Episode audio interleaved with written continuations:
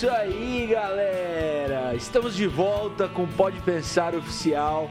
Hoje a nossa bancada tá incrível, temos convidado especial e a gente já quer agradecer você que tem estado conosco semanalmente. A gente quer dar um, um alô também para quem tem acompanhado a gente na TV. Você que está na TV acompanhando a gente, top demais. Fica com a gente até o final. Segue a gente naquele arroba lá, arroba pode pensar oficial. Manda seu, sua sugestão, seu, seu convidado que você quer ver aqui com a gente e acompanha a gente que tem sido incrível essa experiência. Eu tô aqui, eu sou Felipe Quido, você me conhece como Japa e os meus amigos estão aqui na bancada também vão se apresentar. Tudo bem, pessoal? Boa tarde. Que bom poder contar com a audiência de vocês. Hoje o papo vai ser muito bom, um papo sobre educação, cara incrível. A gente já estava conversando aqui em off. Não vou falar o nome dele para não estragar já o anúncio, mas o Só meu. que tá no título da live. É, não, mas, mas na tem- TV ainda é, mas não apareceu. coisa na assim, é, tem a- Você que tá em casa ainda Você não tá apareceu. Tem aquela mini bio, tem aquela coisa assim, né? Mas eu sou o Diego Bittencourt, prazer estar aqui com vocês e vamos lá, vamos, pode pensar. Muito bem, volta aí com vocês também, Rodrigo Dalla Costa, e pode pensar também. E eu sou a Vika, mais uma vez aqui.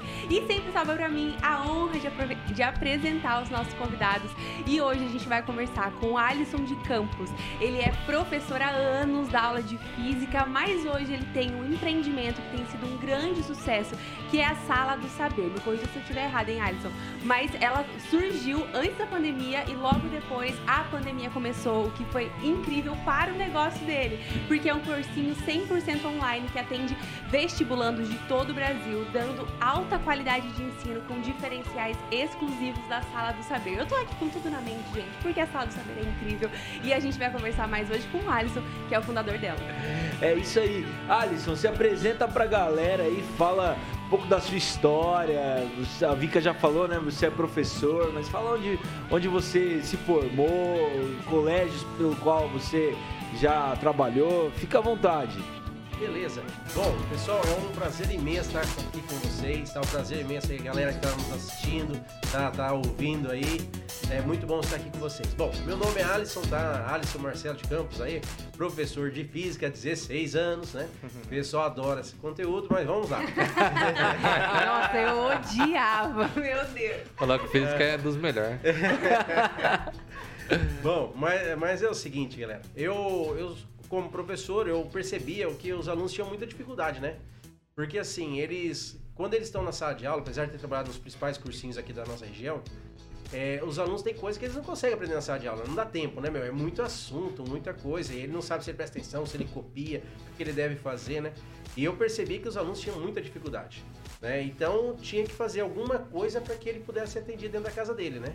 E essa alguma coisa foi aí que começou daí a história da sala de saber, né? Foi pensando exatamente isso aí. Em 2015 começou.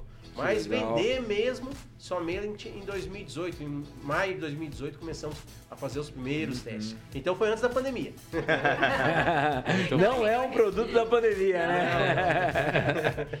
Que legal, mas Alisson, deixa eu te perguntar uma coisa. Voltando um pouquinho então na tua história, como é que alguém. ah, Eu falo isso com admiração e com total respeito, mas como é que alguém fala, eu vou ser professor de física?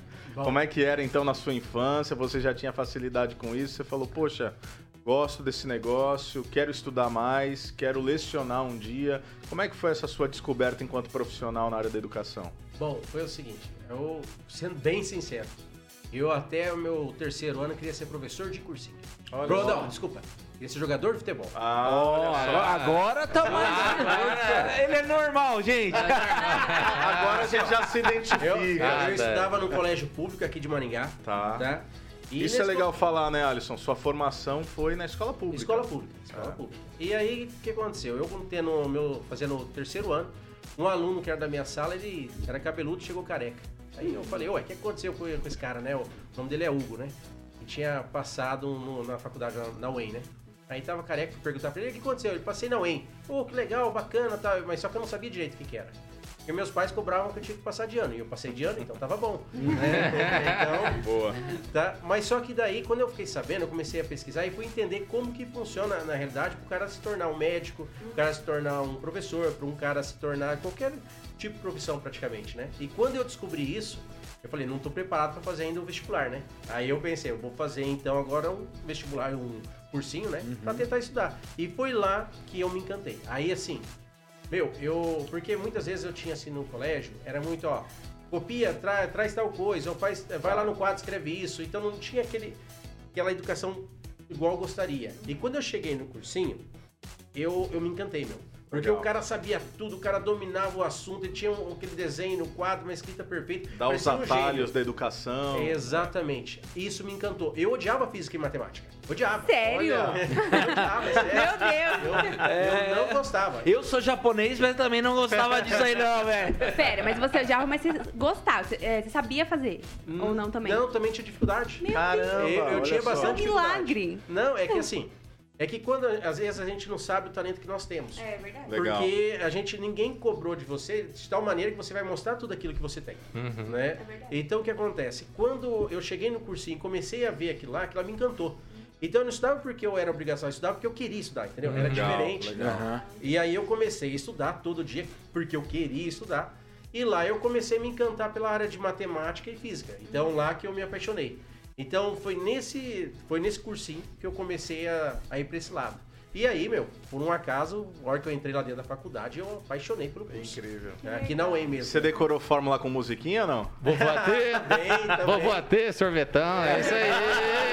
Tá em dia, tá em dia. Rodrigo, É, rapaz. É, essas eu Rapaz, eu sei. sou o único de humanos que gostava de física, não é possível. Não é possível. Aí, ó, tá vendo? É isso mesmo, ó. Eu, eu decorava essas musiquinhas, tudinho ali, ó. Que legal, que legal. Muito bom. Uh. E, e aí, a sua é, jornada acadêmica logo te colocou dentro do cursinho para que você fosse professor de cursinho. Você passou antes por um ensino médio para dar aula. É, primeiro, eu comecei no cursinho, foi o primeiro lugar, o local que eu dei aula. Comecei a tirar dúvidas para os alunos, tá? No período da tarde. E logo depois comecei ensino médio e também trabalhar com cursinhos. Né? Tá. Comecei com um cursinho mais. hum, Não, não era tão conhecido, né? E aí fui estudando bastante, aprendendo muito, porque daí foi o momento que eu aprendi bastante. Tudo aquilo que eu vi na universidade, esse tipo, eu tinha que estudar para passar, né? E acabou, né? Mas não dava tempo de absorver 100%. Quando eu fui dar aula, eu era obrigado a aprender. né? Então, daí foi totalmente diferente. E como eu queria dar aula nos melhores cursinhos da região, então eu sempre, nossa, me dediquei absurdamente para conseguir chegar nessa parte. E aí, então, dentro do cursinho, você se sentiu realizado como profissional. Ah, bastante. Ah, eu, eu me apaixonei. Aí eu- era assim, a dar aula é encantador, meu, porque você vê as, Não. assim, ser professor, a parte mais gostosa de ser professor é você ver os alunos conquistando os objetivos deles, entendeu? É você ver ele conquistando É isso que te motiva, quer. Alisson? Ah, com certeza. Que da Ser hora. professor, a parte mais gostosa que tem é isso daí. É igual o médico, eu acho que a parte dele é o quê? Salvei uma vida, ou Hum. conseguir corrigir tal coisa que estava acontecendo com a pessoa. Isso aí é o que traz para ele uma alegria, né?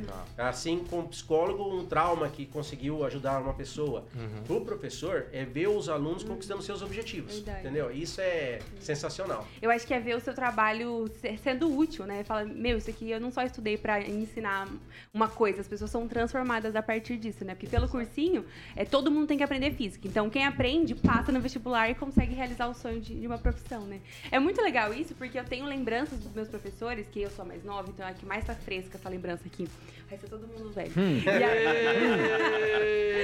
e eu lembro muito que as, as coisas da- do ensino médio e do né, terceiro, é momento que eu tava me preparando pra faculdade, que as coisas que eu mais lembro são dos professores que eram os que eu mais gostava, que eram esses que tinham esse prazer em ensinar. Porque infelizmente a gente passa por muitos profissionais de todos os, os ramos, né, que não amam o que fazem. Uhum. E a gente vê isso tanto no médico quanto no advogado, na pessoa que você tem contato todo dia e também no professor. Você vê o professor que tá ali, que não quer estar ali, né?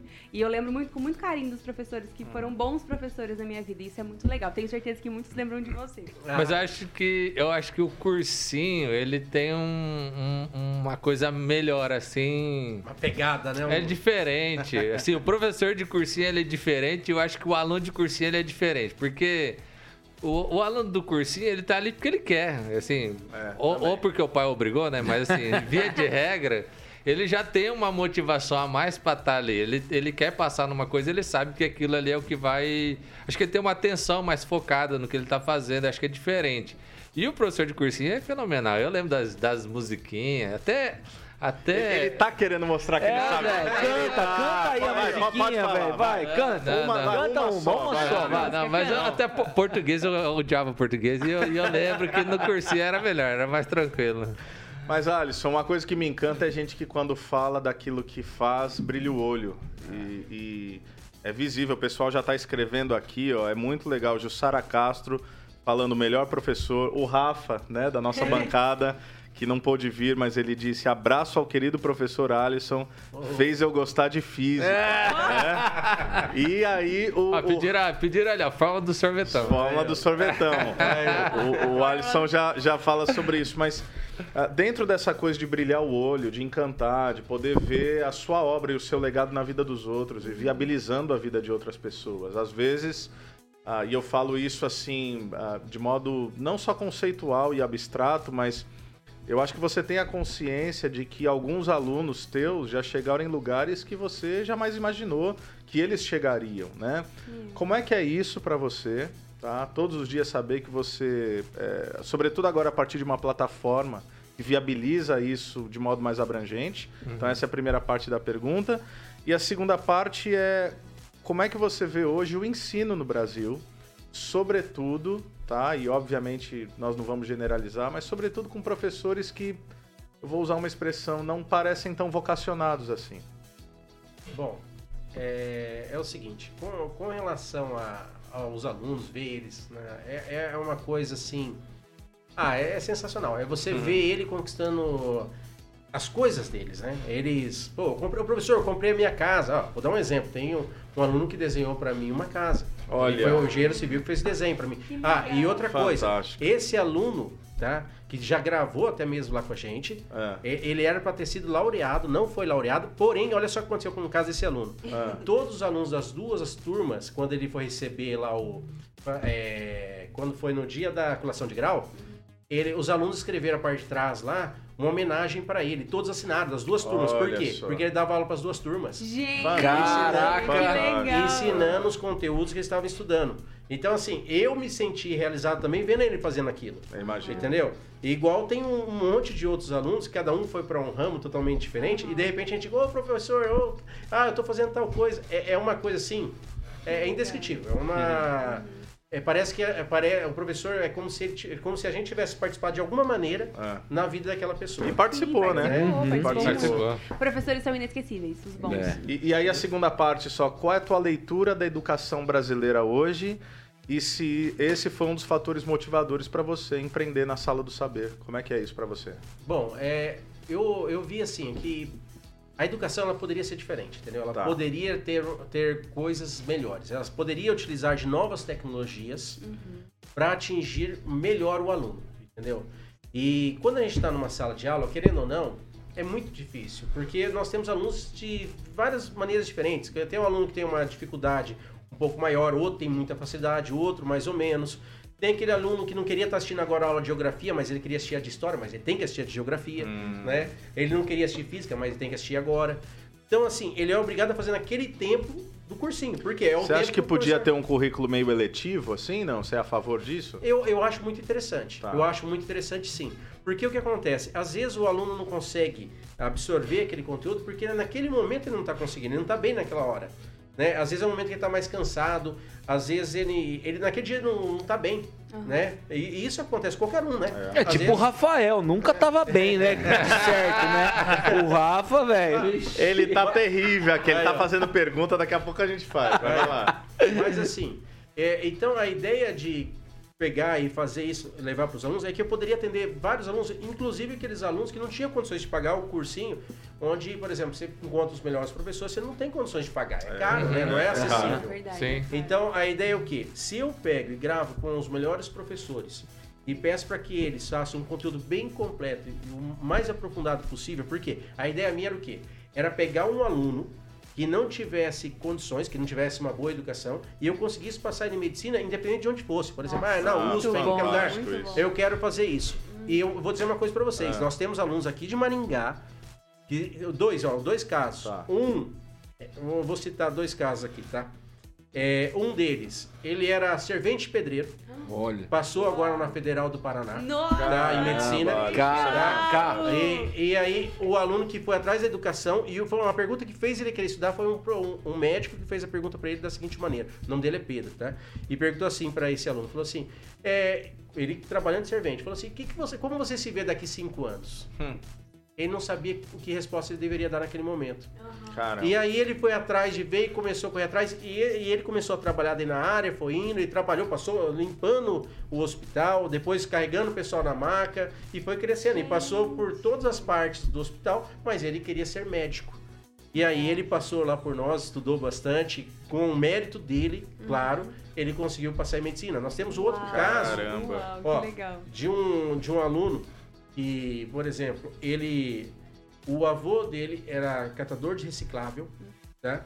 E um, dia ele encontrou daí um livro e levou esse livro para o filho dele. Tá? O, o- ele está fazendo medicina hoje no segundo ano aqui da UEM. Olha Meu só? É incrível. Então, assim, Amorim, Gente. duas pessoas sensacionais que talvez não teriam Condição. condições de chegarem a ser médicos Isso é e hoje eles são médicos. Eles são médicos não, Estão são estudando. futuros Sim, médicos. postulantes, Então, é. Nossa, é, é isso que, assim, esse é o combustível, entendeu? Aham, é de falar sim. assim, esse, isso daí que motiva a gente continuar fazendo e cada vez melhor. Incrível, emocionante. E fala uma coisa pra mim, que nem esses caras aí que você mencionou, né? Eles, eles acessam a sala do saber e eles buscam a sala do saber como, como se fosse um cursinho, é um cursinho, né? É, Mas pessoas que talvez tiveram uma, uma grade curricular comum bem fragilizada. E aí no cursinho, é, tipo, praticamente eles aprendem tudo do zero pra obter esses resultados. Essa é a ideia da, da sala do saber, pegar alguém que, tipo, teve quase nada de, de, de ingresso, né, na, na- na sua formação acadêmica e colocar eles lá pra disputar com as melhores faculdades. Exato, mas só que tem um detalhe. É assim, ó. Quando nós gravamos um conteúdo do, do cursinho, nós gravamos ele um conteúdo bem completo e bastante aprofundado. Mas só que o que acontece? Igual acontecia comigo no cursinho presencial. Tinha um aluno que chegava pra mim, terminava a aula, falava, professor, eu nunca vi isso aí na minha vida. Né? E eles falavam isso pra mim. Aham. Então, eu não podia partir do princípio que o aluno já tinha que saber. Porque, Boa. por exemplo, quando o aluno, o professor de biologia vai falar de botânica, por exemplo, fala fotossíntese, ele parte do princípio que o aluno já ouviu falar de Sim. fotossíntese lá no ensino fundamental. Ele e pressupõe já o sabe. óbvio, né? Exatamente. Aham. Mas só que tem um aluno que não sabe. Sim. Tem um aluno que nunca ouviu, porque ele não estava prestando atenção naquela aula, porque ele estava doente, porque faz muito tempo que não estuda, porque o professor dele não ensinou aquilo. Então tem N motivos que ele não pode ter aprendido. Mas eu não poderia pensar que ele deveria saber.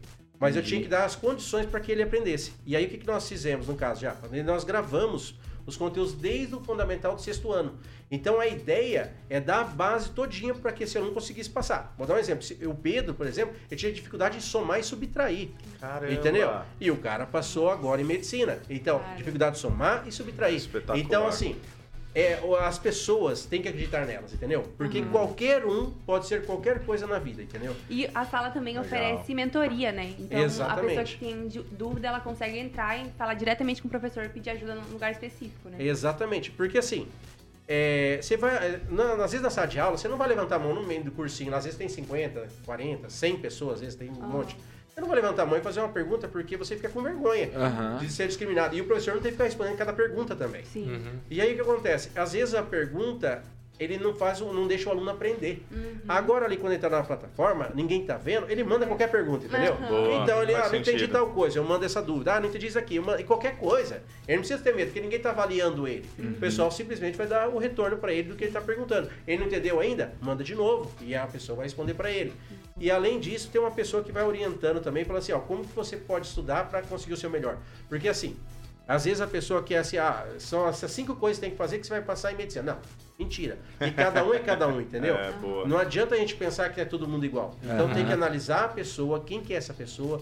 Essa pessoa precisa estudar mais ou menos, que horário que ela tem que estudar. Então a gente tem que analisar quem que é a pessoa, porque não tem um jeito certo de estudar. Tem a sua maneira de estudar e que você pode aproveitar de uma melhor maneira. E Entendeu? tem Eu- gente também que prefere estudar Pode de falar. noite, né? Então, Isso. Exato. pela facilidade do, do cursinho online, ou então porque ela trabalha o dia inteiro, ela tem condições diferentes, ela pode estudar no horário que ela preferia. Muito bom.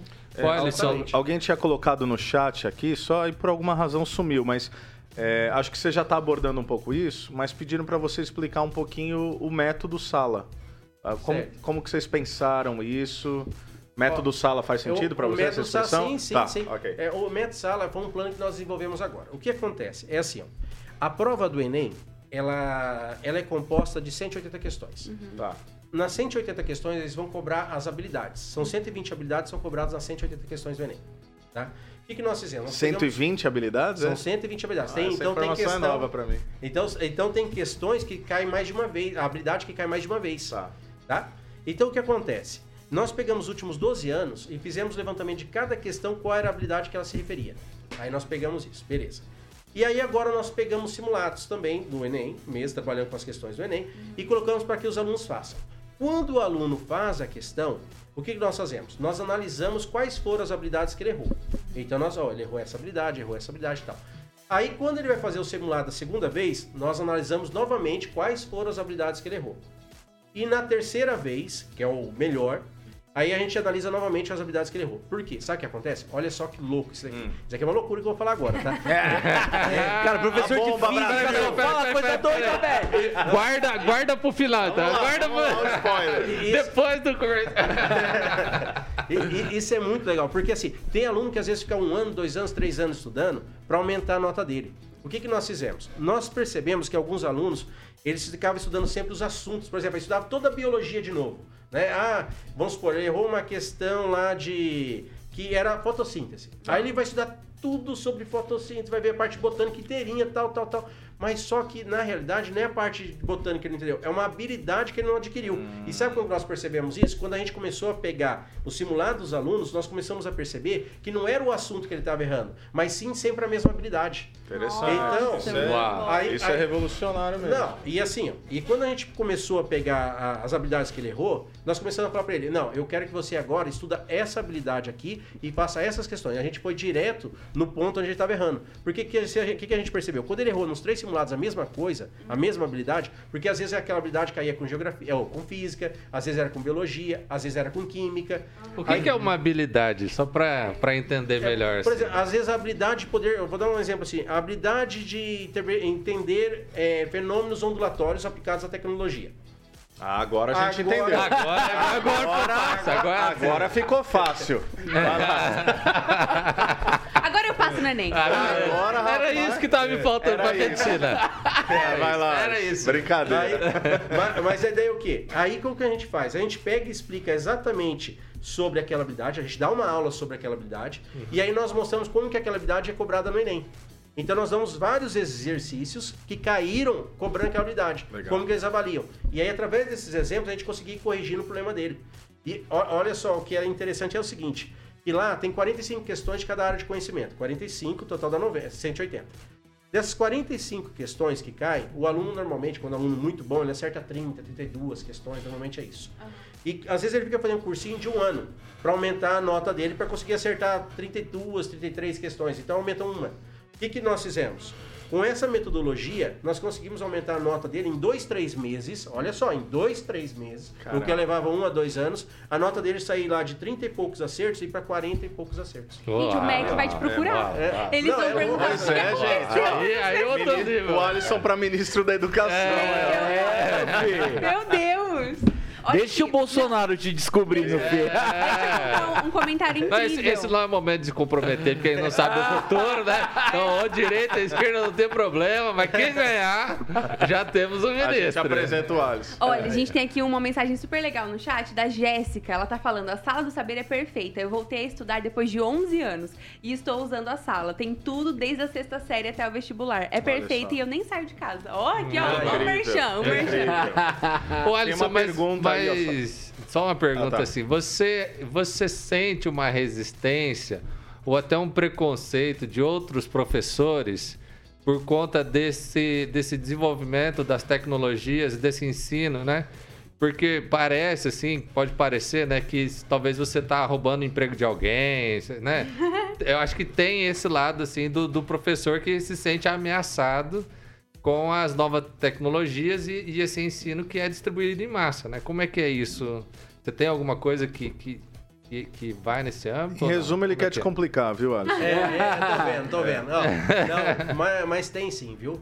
É, tem, tem alguns professores que ficam com medo, né, de Uhum. perder. Mas só que na realidade, essas novas tecnologias, elas surgiram em todos os tipos de serviços, todos Uhum, os tipos sim. de trabalhos. Né? E, e o que acontece? Não adianta a gente tentar escapar, a gente tem que utilizar desses novos meios. Uhum. Então o que acontece? O professor hoje ele tem que utilizar dessas tecnologias também. Então porque assim, eu, não adianta eu querer pensar assim, ah, eu- vamos supor assim, ah, eu sou um excelente professor. Beleza, vou lá dar uma aula. Mas eu não vou conseguir atingir 100% todos os alunos. Infelizmente, eu gostaria, Uhum. e todos, eu acredito que boa parte dos professores querem isso. Mas só que daí, agora se eu tiver alguma aula, por exemplo, se eu falo, ah, o problema seu é matemática básica para arte de expressão. Adianta. Agora, se eu falo para ele, ó, eu tô vendo que você tá com dificuldade de matemática básica, assiste essa videoaula sobre esse assunto aqui e faz as atividades. Aí depois a gente vê, qualquer dúvida você me pergunta. Meu, eu tenho certeza que vai conseguir ajudar muito mais o aluno É. e o aluno vai se sentir mais amparado. É. Então, assim, o professor tem que utilizar dessas novas te- tecnologias. Vai roubar emprego de alguém? Não vai. Vai ajudar a ter alunos mais bem preparados. Até porque Tá. você contrata também os professores. né? Exatamente. Então hoje um professor que quer ter um futuro, ele tem que entrar nessa área das novas tecnologias, você diria isso? Ah, eu digo que todos os âmbitos hoje de empregos, de trabalhos, serviços, é muito comum. Hoje Uhum. mudou muito. Né? As pessoas hoje têm que.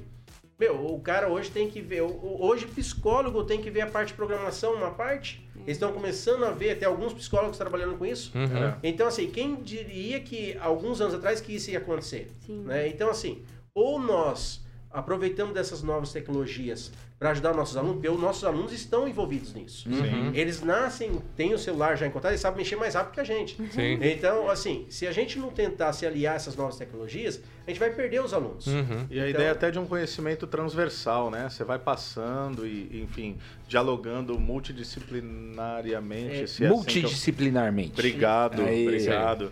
Mas, ó, aproveitando, Alisson, a Fernanda Jacobelli está perguntando o seguinte: não sei se você está familiarizado com essa ideia, mas se tiver, o que, que você acha dos vouchers educacionais? Se você acredita que trariam melhores oportunidades? Essa ideia de voucher que é Você pode pincelar isso? é, são como, são como vales. Então, assim, por exemplo, estão falando muito sobre a mudança e a transição da, da educação pública, sobretudo em ensino superior, né? Então, não é que você teria.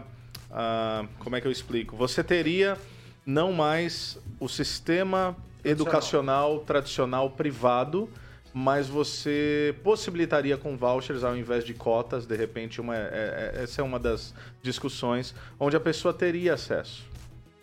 Tá familiarizado? Não, já? não, não. Ok, não é um Tem campo... um, do- tem uma, Tá. um serviço, né? Um produto, na verdade, do, da Unicesumar, Ah. que é um. como se fosse um produto de pós-graduação, onde você monta a sua grade.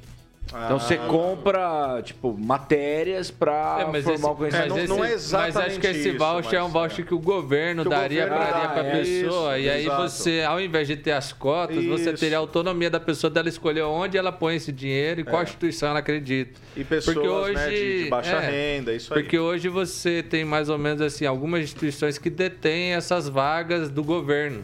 Né? E, e a ideia seria você tirar da instituição e dar o direito para a pessoa, né? Mas eu não sei se isso funcionaria, viu, Diego? Sendo bem Tá, sincero aqui. é, é uma É, discussão. acho que é. não- Eu, eu, eu também, como eu não conheço muito sobre Tá. o caso, eu não consigo opinar. Vamos para um negócio que é mais comum, então. A gente tá falando muito de homeschooling, né? Boa. Hoje em dia. E parte daquilo que você, ou quase que a totalidade daquilo que você está propondo com o Saldo do Saber, é dentro dessa modalidade, só que não no sentido obrigatório do, do, do ensino. Antes dele responder, será que eu acho que vale a pena a gente ter uma matéria? Ah, Um boa. videozinho aí de 30 Muito bom, muito segundos, bom. tá? Se o Tem que ter pessoal- alguém antenado aqui, É, meu né? filho. Cara, cara, muito Aí, ó. É um produtor, A né, vai. É o pro- Eu vou, vou- eu vou, eu vou dar o meu lugar aqui Pelo pro de Diego. Deus. Ô, âncora, tá precisando dar uma olhadinha no âncora aí, é o né? âncora, tá, o tá, tá, tá, mais antenado aí Ele com o não precisa se programa. preocupar com essas Lê a coisas, pauta, né? Não lê o grupo de WhatsApp. Ah, é que Ah, é entrar o numa outra, num outro de. Momento, né? Mas, ó, mas vamos lá, acho que vai, vai passar ali o pessoal da PAN, porque é o seguinte, tá, tá em voga essa ideia da, da PEC, né? Sim. Da, do homeschooling, se passa, se não passa, virou uma questão um tanto ideológica. Eu acho que Se o pessoal puder colocar na tela aí pra gente. Que o homeschooling não é inconstitucional, que o homeschooling não fere a nossa Constituição Federal. No entanto, caberia ao Congresso Nacional regulamentar essa questão, fazer uma regulamentação equilibrada, técnica, sensata, para que a gente faça duas coisas: para que a gente dê esse direito às famílias, mas também para que a gente resguarde a integridade física, moral e o desenvolvimento pleno dos nossos alunos. Então, a gente pega diversos exemplos e experiências internacionais, inclusive nós nos baseamos na regulamentação de Portugal, é, na regulamentação de alguns estados norte-americanos. a gente tem também países como África do Sul, como Rússia, que já regulamentaram essa questão. Acabou. É isso aí, você viu? O negócio tá bombando, congresso, tudo mais, e agora a gente tá com isso em vias de regulamentação. Primeiro, acho que a gente quer saber qual a sua opinião, Alisson. É a favor, é contra? Como é que você vê essa questão da educação domiciliar? Os pais deveriam ter direito a isso ou não? Bom, Porque a- até agora a gente está sendo super gente boa, agora é a hora da gente complicar a sua vida. Hora de cancelar ele na internet. essa né? audiência, né? Agora, agora complicou, né? Bom, mas, mas vamos lá. É o seguinte. É, é o meu modo de ver. Eu, eu vejo assim. É, a escola tradicional, ela é extremamente importante. Não só pelo conteúdo que ela trabalha, mas também pela socialização do aluno.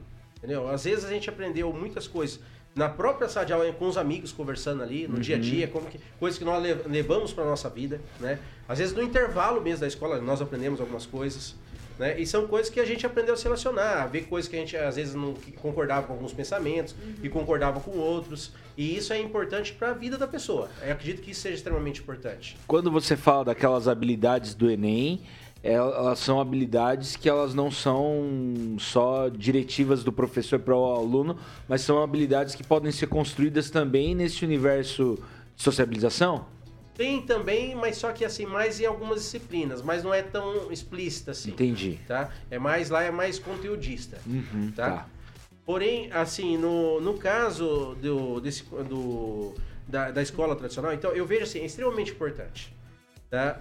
Mas só que tem casos que também é muito importante também o homeschool. Tá. Porque, vou dizer assim, é, tem alunos que eles não se sentem confortáveis ir na aula.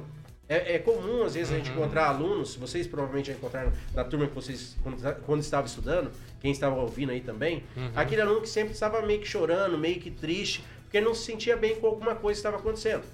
Então, aquele aluno, será que era bom obrigar ele a ir à escola? Entendeu? Outros casos também, às vezes um professor, sem querer ser assim, que- não, não queria fazer isso, mas às vezes ele coloca de uma maneira assim, ó, ó, se você não aprender isso aqui, você não vai passar em, é, ali no curso de medicina na UEM. Sim. Tal. Aí o cara fala isso e o aluno às vezes ele não sabe aquilo, ele não entendeu e ele pensa, eu não consigo. Entendeu? Você e ele já anula o desanima. cara, né? O cara já desanima. Mas por quê? Porque às vezes ele já tá também no momento que ele não tá tão bem, e aí o professor fala um negócio desse e ele desmotiva, ele acha que ele não consegue. Entendeu? Às vezes o professor fala alguma coisa que não deveria falar também, uma coisa mais né, forte, às vezes. Às vezes um amigo dele de escola tem uma discriminação em relação a esse cara, e aí ele começa a sentir mal ir para a escola. Então tem alguns casos que é ruins. Outro exemplo, tá? Tem um aluno que, o, que é, por exemplo, filhos de circenses. Tá, Tá. também. Como que é cigano, como que ele vai também assistir as aulas, né? Qual, qual a dificuldade que ele tem? Tem os pais que necessitam viajar devido ao estilo de trabalho dele, ele é gerente, por exemplo, de uma agência bancária. Às vezes ele está em Maringá, depois ele está lá em, em outro, em outro lugar, e aí tem que mudar constantemente. Então tem vários casos que às vezes são necessários. E tem aquele aluno que tem uma dificuldade de aprendizado e aquele não que avança demais também. Porque na sala de aula, quando nós vamos dar aula, independente do professor, por melhor que ele seja, é, é igual eu falei pra vocês, ele não vai conseguir atingir 100%. Sim. Por quê? Tem muitos alunos na sala de aula para ele ter que trabalhar. Agora, se ele tivesse o apoio, pelo menos já tivesse um apoio de casa, talvez ajudaria mais. Agora, há casos que realmente, né, pelo fato do aluno não se sentir bem naquele ambiente, que eu acredito seja interessante sim o homeschooling. Mas só que assim, quem vai poder avaliar isso? Eu acho que são Acho os que é a pais questão. É. né? Eu acho que são os pais e algum profissional próximo para poder acompanhar se realmente o desenvolvimento dele está sendo realmente produtivo ou não, né? Mas só que é uma, é, são, é, eu acho que tem que ser caso a caso, tá? Uhum. Mas ninguém melhor do que os pais para poder dizer sobre o filho deles. É, eu acho que esse é o ponto que a gente tem que tocar, porque É. a gente confunde muito hoje a quem que pertence o direito sobre as nossas crianças. Isso. E não pode ser do Estado. Eu acho que essa decisão, independente de qual seja, seja ir para a escola, seja estudar em casa, não pode ser da, do governo. A- Os pais são os proprietários, não proprietários, eles são aqueles Os responsáveis. Os Responsáveis, eles é. regem sobre a vida dos seus filhos e eles quem deveriam dizer o que eles acham melhor e o que acham que não para os seus filhos, seja pela forma com que eles vivem, o, o tipo de trabalho, ou seja por não concordarem com a forma com que hoje a educação brasileira funciona, porque a gente também vê muitas coisas que são ah, questionáveis na educação, na forma de ensino brasileiro. Então eu vejo como se você tá, se a gente regulamenta essa forma de ensino, se a gente coloca esses pais que decidem pelo, pelo homeschooling de uma forma regulamentada, você consegue medir o aprendizado dessas crianças, não tem por que isso não ser É. O que, que você acha que é o grande ponto de objeção? Por que tanta celeuma, tanta discussão acerca... Principalmente a socialização do aluno. Tá. Mas só que a socialização, ele também ocorre em outros É, não é apenas na escola, é né? apenas E também não só na escola. Entendeu? Tem aula de xadrez, de judô, Ah, mas tem balé. uma guerra de poder aí, né? Pronto, fala pra nós, É, Rodrigo. Você é o cara... Com certeza. Vai lá. Fala aí, eu- porque eu quero contrapor essa bagaça. Vai, vai. Cara, ó, mas ó, pra mim, pra mim, assim, O esses Japa é o casos. socialista de iPhone da bancada, viu? Mas ó, esses, esses, esses casos, né, de. Eu acho que são os menores nessa exigência do homeschooling, esses casos dos circenses. Eu não sei se eles são a maioria. Eles não sei se eles são um mote desse movimento pro homeschooling. Para mim, é, eu acho que o grande mote para esse movimento do homeschooling é que as pessoas simplesmente elas perderam a, a confiança que elas tinham no Estado para educar as crianças. então, hoje há um movimento do homeschooling porque eu não quero que o meu filho seja doutrinado Sim. por alguém. E assim, desculpa, mas isso acontece. Não Acontece. tem Se como Se tiver negar. alguém pra doutrinar meu filho, que seja eu, né? Ah, é, é, é. É, ué, Mas que assim, seja. Mas assim, mas eu digo, isso aí nesse caso que você comentou, eu acho que de ambos os lados. Não, de ambos os Tem- lados, mas não assim- tem um lado só ou outro. É, mas eu, mas eu falo assim, mas hoje esse é, esse é o motivo. Não, não dá pra. Esse é o motivo, o motivo é, é- é Eu- eu- esse. não dá pra, pra gente se iludir em falar que assim, que o, o movimento do homeschooling, me corrija se eu estiver enganado, Alisson, ele é um movimento mais de uma ala conservadora, ao menos hoje no Brasil, tá? Não tô falando que Sim. movimento global. Tanto que nos Sim. Estados Unidos isso é muito comum, em Sim, outros países Canadá isso é muito também. comum, Canadá. 60 eu acho 62 países. Pronto, e aí aqui tá essa coisa assim, ah, homeschooling é coisa de bolsonarista. Eu queria até, é, eu queria até ler aqui duas matérias que eu acho que enriquecem a nossa conversa e dar um testemunho Não, mas, breve, mas, eu queria ô, te ouvir nisso. Ô, Diego, mas Ah. acho que assim, ó, esse momento exato do Isso. Brasil tem a ver com isso, né? Com- Não, e eu não essa- tô ah, ou defendendo ou criticando, tô afirmando que me parece esse movimento. Aí até o Rodrigo entrou lá no site da Unicef e diz o seguinte, ó, tá na unicef.org, quem quiser Uhum. entrar lá, tá? Unicef alerta para os riscos da educação domiciliar. Isso já nos pareceu estranho. Aí me vem o G1 e diz, também pode entrar lá, G1 Educação. Unicef critica a aprovação do homeschooling e aí eles adicionam o seguinte: crianças não são objetos de propriedade dos pais, que é o que a Vika tá falando. Então, gente, é, é o que? É, o- é o É que- Estado? É o- que assim, né? é que assim, Quem o- que é a, a- Quem a- Unicef ela vai, ela vai trazer algumas questões como essa, né? Que o- a criança não é objeto de, de, de posse dos pais. Mas os pais são responsáveis. É, mas né? Quem assim- que é? O Estado? É, mas, mas eu, eu vejo Não, assim Estado- que. não, eu acredito que o Estado Não, tem mas- parte da mas, pessoal, responsabilidade. Mas né? não é o responsável Não, primário. mas, é, mas assim, ó, mas no fundo, no fundo, eu acho que é, é- é- o, o- eu não sei se o homeschooling vai resolver isso. E eu vejo, Não, de forma e eu alguma. vejo assim, existem ex- a Unicef em algumas partes, ela tá certa. Ou não. Que não, eu falo assim, é, de que há riscos. há riscos sim, do homeschooling. sim, sim. Há riscos do aluno não ser bem educado, há riscos dele ser intolerante, há riscos né, de, de violência Sim. em criações que, em crianças que estão em situação de violência e muitas vezes é o professor que identifica essa situação de violência. Mas eu também Mas assim, mas eu não, mas eu só isso? tô falando assim que também há riscos. Dentro. É, dentro é, da escola. escolar, Isso. Né? A violência dentro da escola, a violência por um, por um, por um professor, a violência. O próprio bullying, né? Do bullying, mas a violência também de um, de um assunto que ele não é, é acadêmico sendo colocado.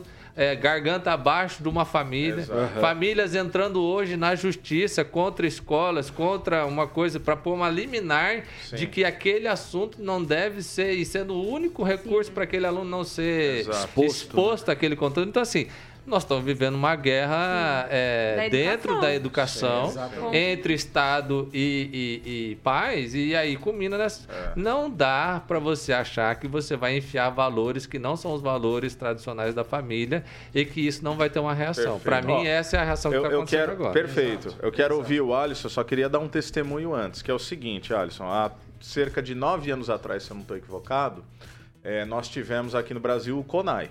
Então, a Conferência Nacional de Educação, tá? Isso veio lá de cima e dando nome aos bois, é o seguinte. Um, um documento, porque eu tive acesso a esse documento, eu participei do CONAI, eu participei das plenárias, da construção do documento ou da discussão do documento nos âmbitos regionais. Então, eu cheguei lá, é, foi uma experiência assim interessante, porque eu cheguei lá bastante ingênuo, achando que de fato era um ambiente democrático de diálogo. Não é. Isso não é ninguém que me contou. Não é. Tá? A APP Sindicato, que é a Associação dos Professores do Estado do Paraná, é a mais radical e militante associação de educadores da federação do nosso país. É vergonhoso. É uma militância de esquerda vergonhosa, intolerante, para dizer o mínimo. E a gente chega lá, o documento está pronto. E por que, que o documento estava pronto? Porque ele estava encharcado na chamada ideologia de gênero. Eu vou resumir a história. Não passou na esfera federal. O que, que eles fizeram? Conferências municipais de educação. Já que não vem de cima para baixo, vamos tentar dissolver. Também não passou praticamente no Brasil inteiro. Em Campo Mourão, nós fizemos lá uma representação nesse sentido, virou projeto de lei, tá? É, conseguimos lá por 10 anos. Agora vai ter que voltar a essa discussão. Quando foi aprovado que não poderia ter ah, essa teoria ou essa ideologia de gênero nos documentos e nas escolas, gente, isso não foi ninguém que me contou. Tá? Não é terceiro, não é fake news da tia do WhatsApp. Professores olharam na minha cara e disseram o seguinte: vocês podem ter ganhado na Câmara dos Vereadores, mas na escola quem manda sou eu Nossa, e na sim. sala de aula eu vou ensinar gênero sim para os seus filhos. Sim, Então, isso acontece muito. Alguns pais estão olhando para o homeschooling e eu não estou nem dizendo que eu, é, que eu colocaria meus filhos, eu- né? Meu, nem- é muito mas difícil. assim, como uma você- opção real a essa ideologização escolar. Eu queria te ouvir um pouco sobre É. isso. Bom, é é isso que você comentou aí é extremamente Não sei nem se você importante. concorda, não precisa, mas. Não, mas é, o problema é assim, ó. É, uma das coisas quando nós fomos gravar lá no- no- nos conteúdos da empresa, é, a preocupação é porque tem professores que têm uma certa ideologia, né? Um certo Isso. pensamento. E o que, que nós cobramos bastante deles? A dar aula. Neutralidade, né? É, é aula. Aqui Passar o conteúdo. dar- Não, eu Isso. não quero É você nem isso. para um lado, nem para o outro. É o Uhum. conteúdo que você vai O trabalhar. cara tem É direito de votar em quem ele quiser, Exa- né? Eu, eu É. não vou decidir em quem que ele vai votar, é, como a pessoa do outro lado vai se definir, eu não vou. a opção religiosa dela. Boa. E Isso daí não é eu que defino. Quem define isso é ele junto com as Legal. culturas dele e os pais deles. Entendeu? Sim. Eu não tenho essa obrigação. Eu tenho que dar aula.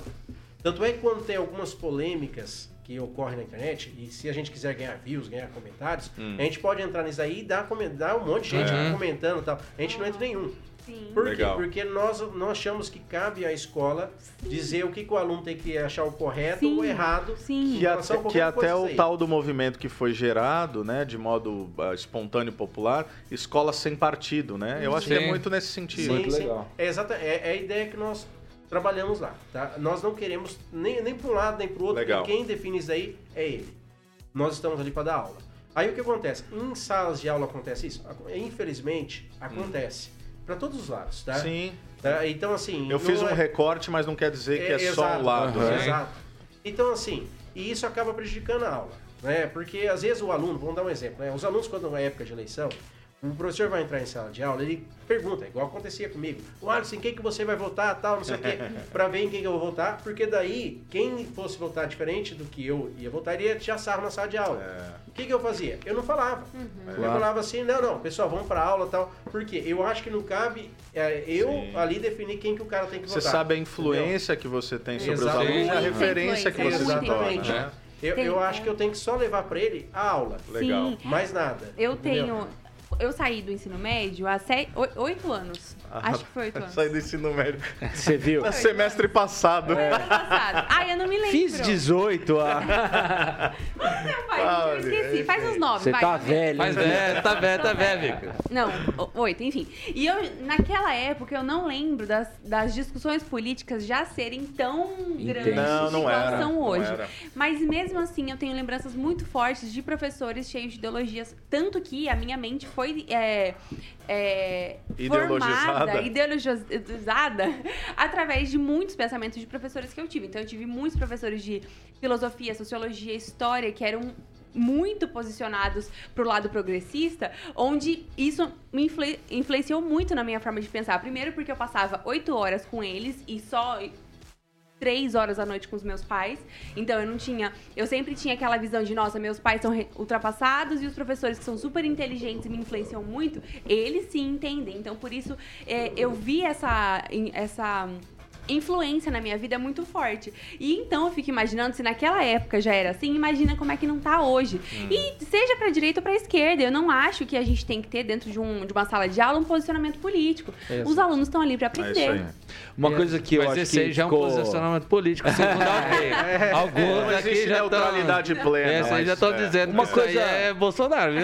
Uma coisa Meu ficou Deus. evidente, né? Que o homeschooling como uma, uma coisa da cartela de possibilidades, cara, não tem por que isso não existir, né? Até porque a gente tem necessidades especiais que, que vão abranger o direito da educação, que, é- que deveria ser um direito de toda criança e adolescente. Agora, uma coisa que, que eu penso que, que preocupa, né, é quando a gente é, taxa essa questão de que é prerrogativa sempre dos pais o direito de arbitrar sobre a criança e adolescente, é porque a gente não vive num país igual, a gente não vive num país onde a, a estrutura familiar é, ela é uma estrutura familiar 100% saudável. Então, eu acredito que exi- de- deve existir por parte do Estado a garantia da educação Mas já... e a cobrança, né? É, mas ó, segundo... pela educação, ó, ó, né? mas o Porque próprio... quando a gente devolve aos pais a totalidade do que se faz com a criança, o pai pode falar, não, não vou educar. Não, vou mas, o, escola, mas né? o, o ó, o próprio o Flávio Arnes, que é o propor da, o, o cara que propôs a, a- a- o projeto, ele mesmo fala de, de agora ter uma regulamentação, Claro, é com estabelecer as regras. exato, Isso, exato. Não é que vai ser de qualquer jeito. Não, e é também que- não vai ser a única opção, e né? também, e também não é que você. eh, Nós não, eu não defenderia, por exemplo, o que alguns defendem, que é você não, não dar escola para a criança e ela buscar quando ela tiver vontade, quando ela tiver Não, interesse. claro não não. é isso. Não. Né? Mas é propor um modelo alternativo. Agora, é, eu acho que. Mesmo assim, lógico, tem que ter regra, tem que ter, Com tem que ter certeza. forma, tem que ter, tem que ter avaliação na É, presencial. E ninguém está propondo, etc. e ninguém tá propondo educação domiciliar como uma coisa assim, cada um faz o que quer. Não, Exato. tem, tem currículo, tem tudo. Inclusive métricas de avaliação, né, Alisson? Porque, cara, você quer comparar um pai bem intencionado com alguém como o Alisson que está lecionando há 16 anos? É Sim. incomparável. Então, Incomparável. ele tem que ter o mínimo ali de critério, de preparação, de currículo pedagógico, De acompanhamento. de acompanhamento e aí a criança tem que passar por uma avaliação. Então, é isso que está sendo proposto, Não, né, e- Alisson? exato. Não é uma coisa assim, ah, beleza, vamos estudar em casa. Acho Ex- que é bom o pessoal entender isso. Não, E aí as outra- e outra é o pensam- Gente, seguinte- vocês não deixam o convidado falar, gente. Não, mas outra Bate coisa é o a sino, seguinte, ó, é, é, pra, é pra minoria. Não dá pra achar que, Ah, que isso é. Gente, Homeschooling é, hoje é abarca só o quê? cara rico. não Gente, tem 30 como. mil Não, pessoas. não é nem questão nem só de rico, a questão é o Não. seguinte: você tem noção de quem é que pode ficar ali 4, 5, 6 horas por dia ensinando seu próprio filho? Não, e além é uma disso, escolha de é- poucos. é- é Não, não, mas a maioria das pessoas deixam seus filhos na escola e vão trabalhar fora. é isso que eu tô Quem que tem esse, esse Não, tempo, ma- né? mas, tem um outro caso também, pessoal. É, é o seguinte: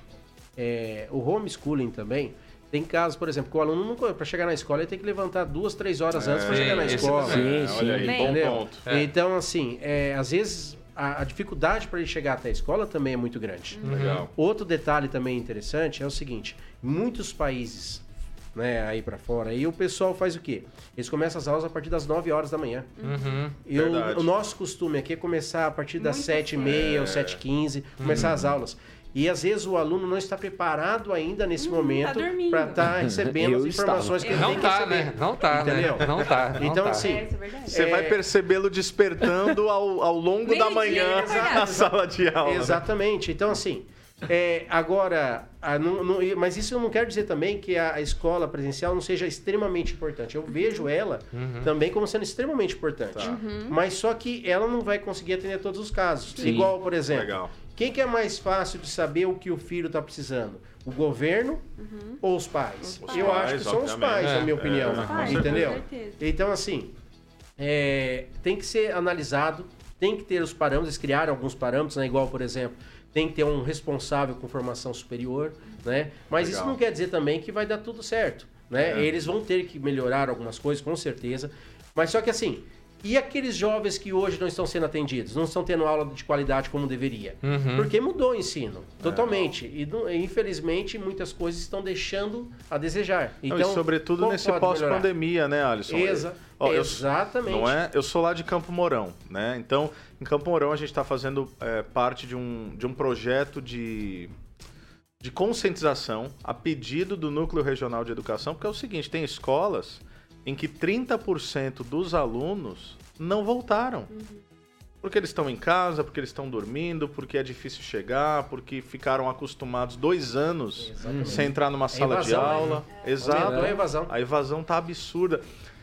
Tem uma. Dá tempo de uma última pergunta? Dá, né? temos aí sete, minutos. minutos. É, conversa boa vai rápido. Falou. Você falou de horário, me acendeu um, um outro tipo aqui de questionamento. É, que, que você pensa sobre escola integral? Faz sentido para você? Não na realidade brasileira? Você já refletiu sobre isso enquanto Sim, educador? sim. Eu, eu vejo, eu acho muito interessante e muito importante. Desde que seja trabalhado, né, outros tipos de conteúdos, igual é os no, o novo Legal. projeto da nova educação, né, o novo ensino médio. Então tem alguns locais que já começaram a aplicar isso já para os alunos do primeiro ano do ensino médio, onde estão levando, por exemplo, educação financeira, a parte de Ah, robótica, né, a parte de saúde mental, né, Uhum. controle emocional, a parte de, do cara definir orientação profissional também, do que, que ele quer ser lá na frente, que é uma. Uhum. Ele tem que definir, aqui no Brasil, ele define lá até os 17 anos, né, o que, que ele quer ser pra vida. Sim, uma coisa é. que eu acho totalmente errada. Pois é. E, então, assim, é, tem várias coisas que pode ser trabalhado de acordo também com, com a comunidade. Na- nessa comunidade, o que está precisando? Que tipo de mão de obra? Eu vou dar um exemplo. Hoje está precisando no mundo inteiro TI. Né? Então, por Pois que é. não trabalhar já com a programação nesse outro horário, entendeu? Sim. Pra, porque daí, de repente, esse aluno, quando ele concluir o ensino médio, ele já pode entrar no, na- trabalhando, né? Ele pode entrar já é, com alguma coisa para poder ajudar em casa, entendeu? Então, Tipo isso é profissionalizante, né? Profissionalizante, é. Exato. Eu, eu não sei em quantos países tem isso, mas minha família morava em Portugal, eu sei que Portugal tem. Você já faz o ensino médio, ah, um ensino médio com ênfase, sei lá, em turismo e hotelaria. Exatamente. Você já vai para a faculdade encaminhado e já tem também uma formação básica a partir do. É, é o, é o profissionalizante, mas que não está dentro da grade Eles- curricular eles- mas estão da base. agora, né? os itinerários formativos, eles estão começando a colocar... No novo ensino médio. É, no novo ensino médio. Legal. Está começando a ser inserido e, na minha opinião, eu acho isso muito importante. O problema é que, quando eles começaram a fazer isso, é o momento que acabou a pandemia agora, né? Virou é, aquela bagunça por dois anos, os alunos É. dois anos sem estudar direito, né? E, de repente, ó, agora mudou o ensino médio, né? Então, Uhum. Verdade. assim, é mais complicado. Rapaziada, pra gente ir embora. E aí? Só falar aqui, ó, Cara, que o chat qualquer- tá pegando fogo, É, tá pessoal pegando, tá tá ali, pegando. tá? Deixa eu mandar um abraço pro Rafael. Rafael, um abração, Rafa. Ei, Rafa. Ó, vamos fazer o seguinte, acho que antes de encerrar, né, tem uns minutinhos ainda, o Alisson falar, então, poxa, faz co- saber, é, faz né? um Faz o convite pra merchan aí, galera. Alisson. Faz o merchan. Hoje o Aí, jabá é de Aí, graça. faz jabá. É. Bom, é, é o seguinte, pessoal. O, assim, ó, a sala de saber ela foi preparada, né, para que você que queira passar em qualquer curso, independente do que você quer, tá? Você quer estudar, quer passar em um determinado curso, ah, ele é difícil? Meu, vem para a sala de saber. Aqui você vai encontrar um conteúdo completo e aprofundado e você vai estudar no seu tempo, da sua maneira E caso você precise de ajuda, temos também os especialistas, correção de redação, monitoria, tem tudo ali para estar te ajudando, tá bom? E aproveita para estudar porque você pode ser qualquer coisa na sua vida. Vai para cima. Boa! Isso. Bom E ó, o cara confia no taco dele. É. Viu? Você quer passar em qualquer, Qualquer curso, curso, qualquer velho. concurso, deixa com É. nós. É. Exatamente. Boa. Cara, é muito importante a gente falar sobre educação. O Alisson vai voltar, né, Alisson, pra gente Tem que voltar, tem que voltar. conversar tem que voltar. mais. Sensacional o que bate-papo. Muito bom. E, e- e isso é algo totalmente espiritual também, né? A gente vê, por exemplo, na pessoa de Jesus, quando ele começa, ele coloca uma mulher nos pés dele, começa a ensinar aquela mulher, ele dignifica aquela mulher, ele coloca aquela mulher em pé de igualdade com todos os homens da casa. Então, a educação e a espiritualidade, elas andam juntas e o evangelho traz dignidade para todo ser humano. Então, Deus abençoe você aí, fique esperto com essa pauta da educação e promova a educação aos que estão ao seu redor, educação de qualidade, educação eficiente. E se você quiser participar do Pode Pensar, meu, siga a gente lá nas redes sociais, mande sua sugestão e tamo junto. Valeu, até semana que vem. Tchau, até Tchau, semana que gente. vem. Obrigado. Beijo, Valeu. Nádia!